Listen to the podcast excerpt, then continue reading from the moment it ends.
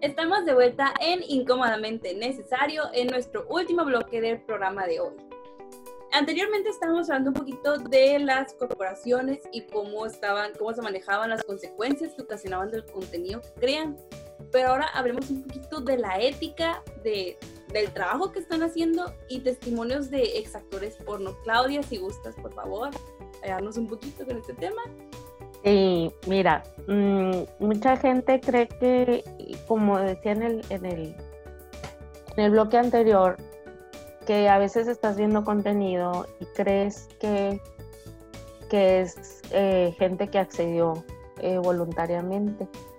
Hay cantidad de exactores porno que ahora están dando testimonio de que no es así. Ahorita voy a explicar un poquito de eso.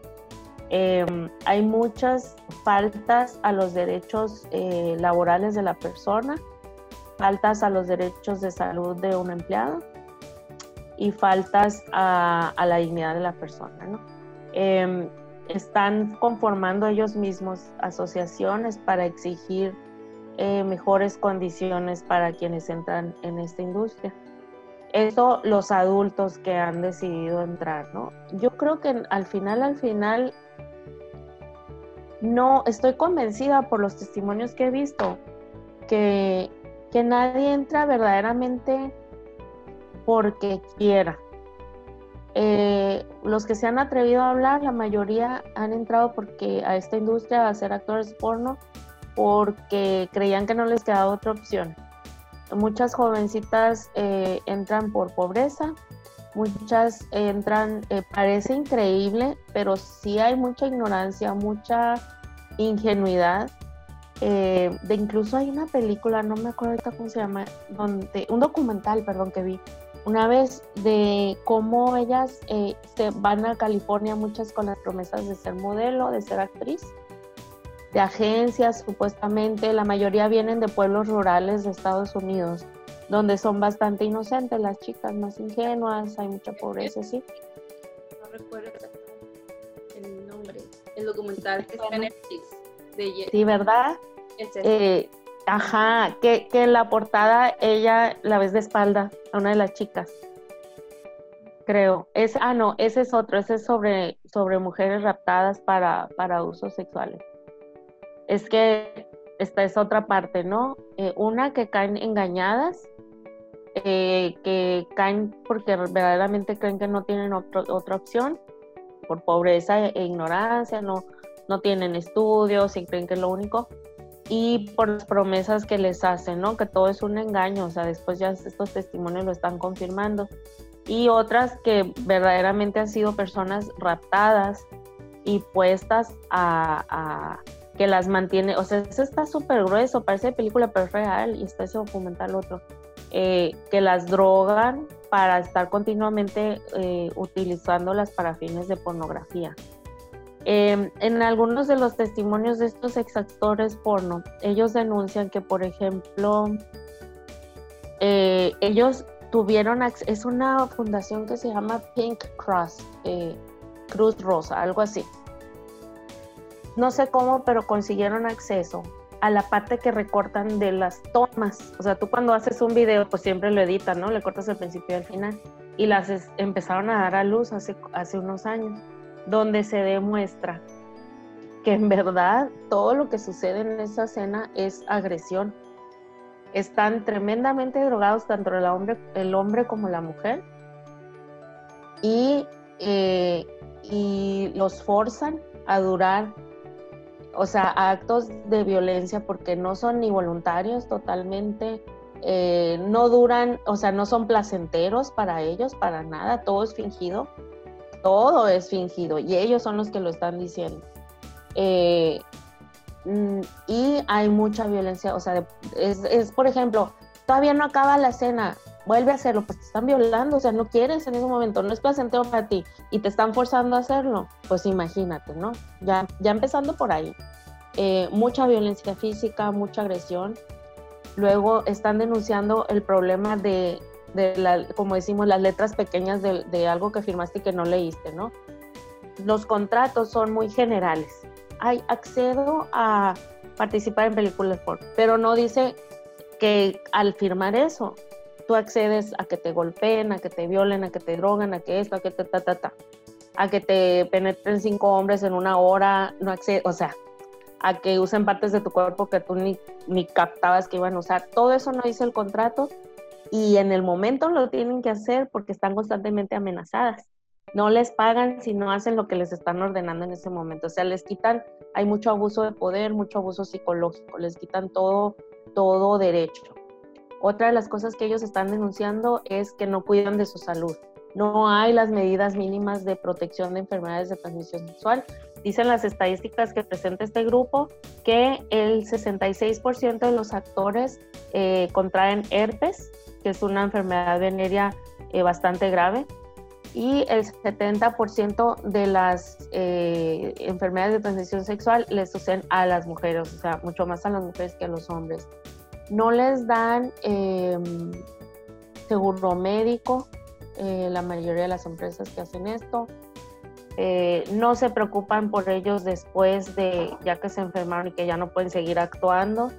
Los abandonan a su suerte. Hay un común dos, muy cercano al 200% de improbabilidad, o sea, de incremento en la tasa de drogadicción, alcoholismo y suicidio, por los efectos que tiene en su persona haber participado en ese tipo de películas, aun cuando haya sido medianamente voluntario, o sea, las tasas de suicidio, drogadicción y alcoholismo son mucho, mucho, mucho mayores al, al general, a las tasas generales de la población.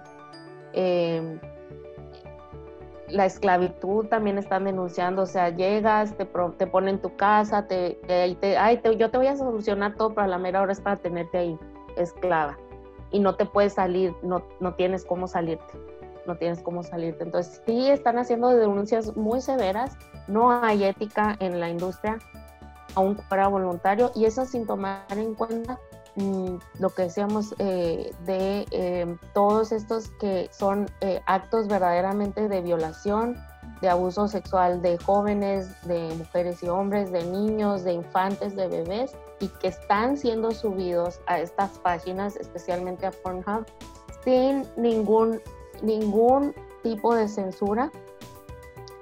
Son eh, es muy curioso, fíjate, es donde te das cuenta, a ver, quién está involucrado en esto y quién está ganando esto. Qué casualidad que en Facebook, en Twitter, te pueden censurar rapidísimo si pones algo, no sé, em, racista o si pones algo, eh, por ejemplo, no sé, algo que no sea políticamente correcto o algo muy eh, en contra de lo que ande de moda, ¿no?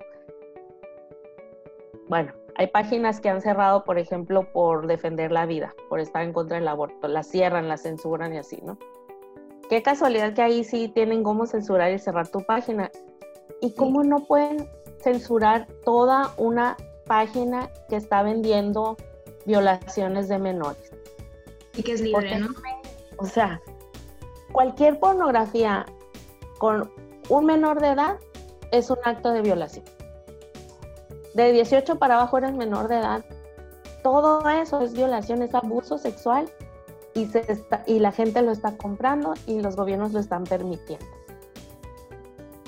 Entonces, ética la industria, cero.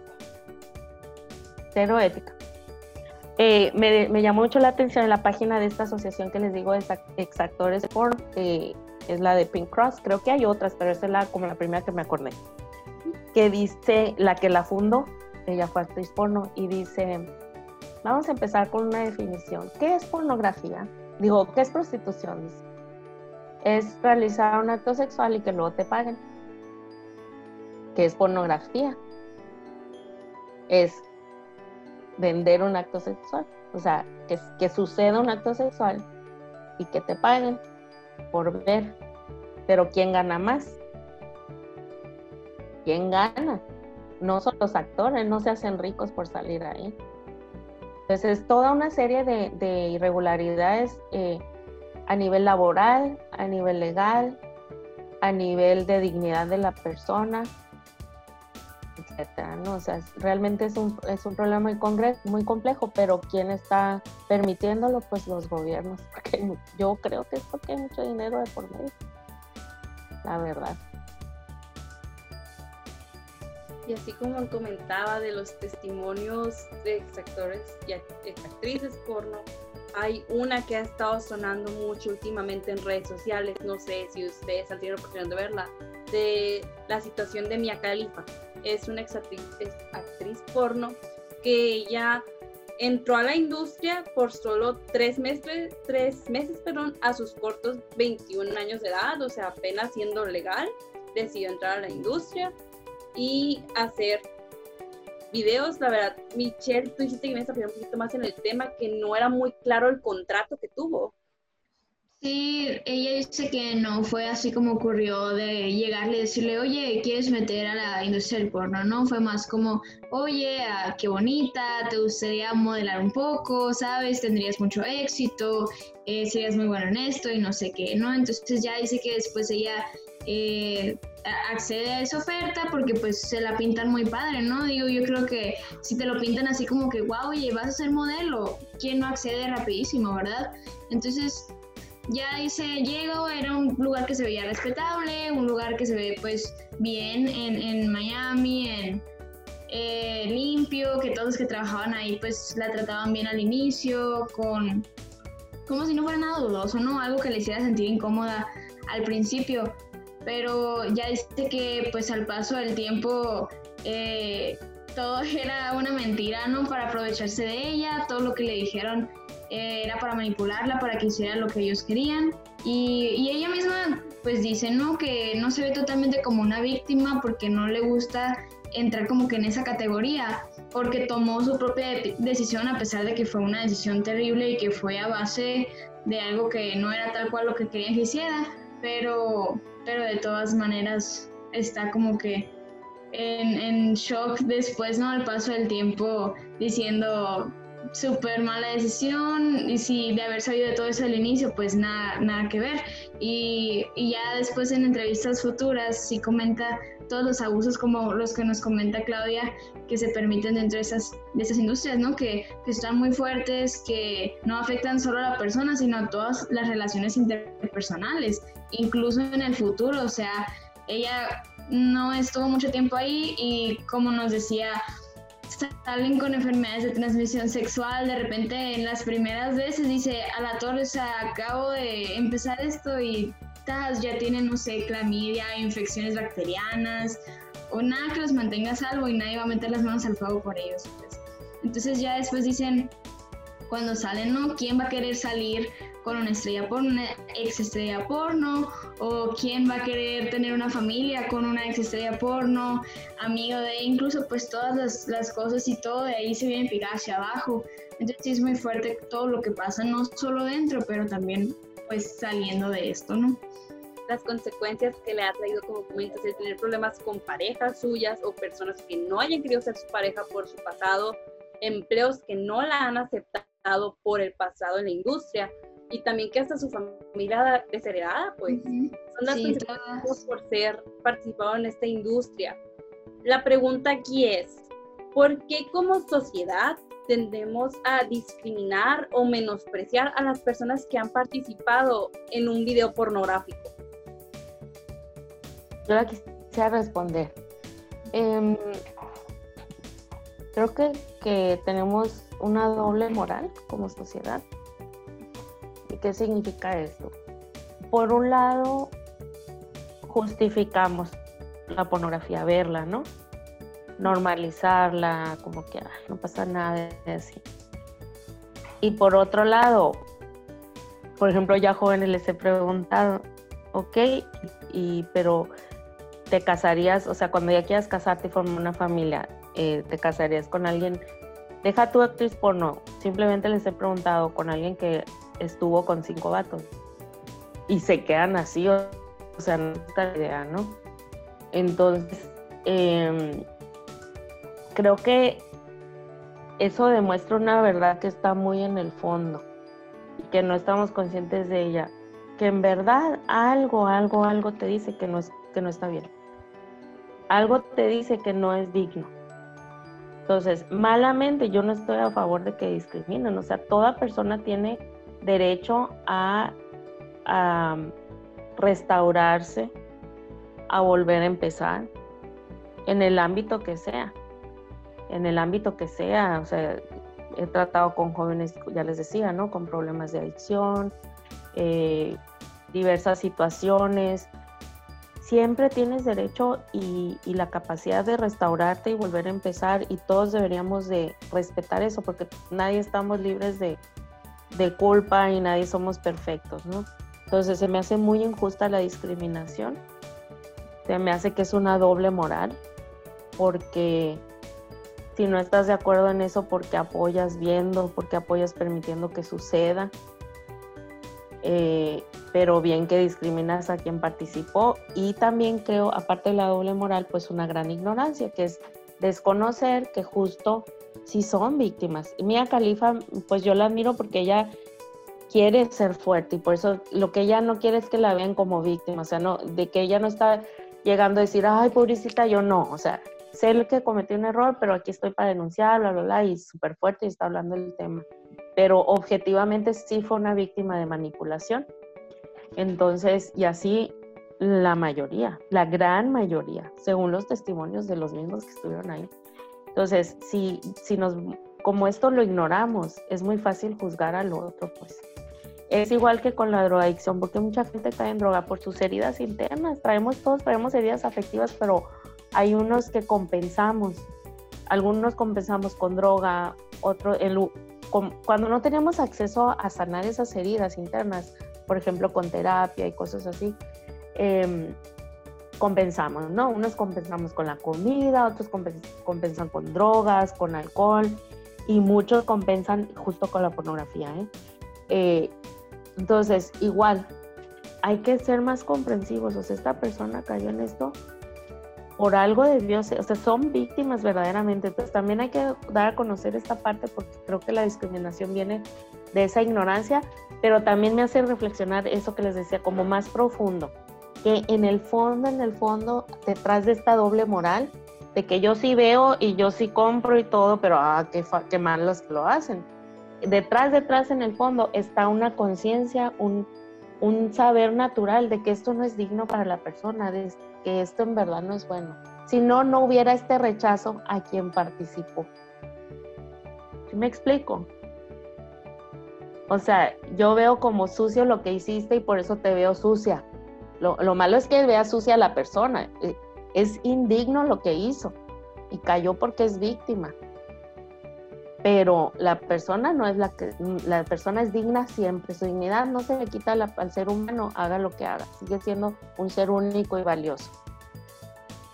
Pero yo creo que, yo creo, no, esta es como mi opinión y que me quedé pensando, pensando, pensando desde hace mucho. Es yo sé que en el fondo esos actos no son dignos y por eso rechazo la cara, o sea, no es lo mismo ver en una pantalla, ver en una revista, ver una a que a la maestra, esta ya la estoy viendo de cerquita y me está recordando probablemente mi propia maldad. De que yo he participado, yo he comprado, yo veo, yo uso. ¿Me explico? Creo que hay bastante de eso en el fondo.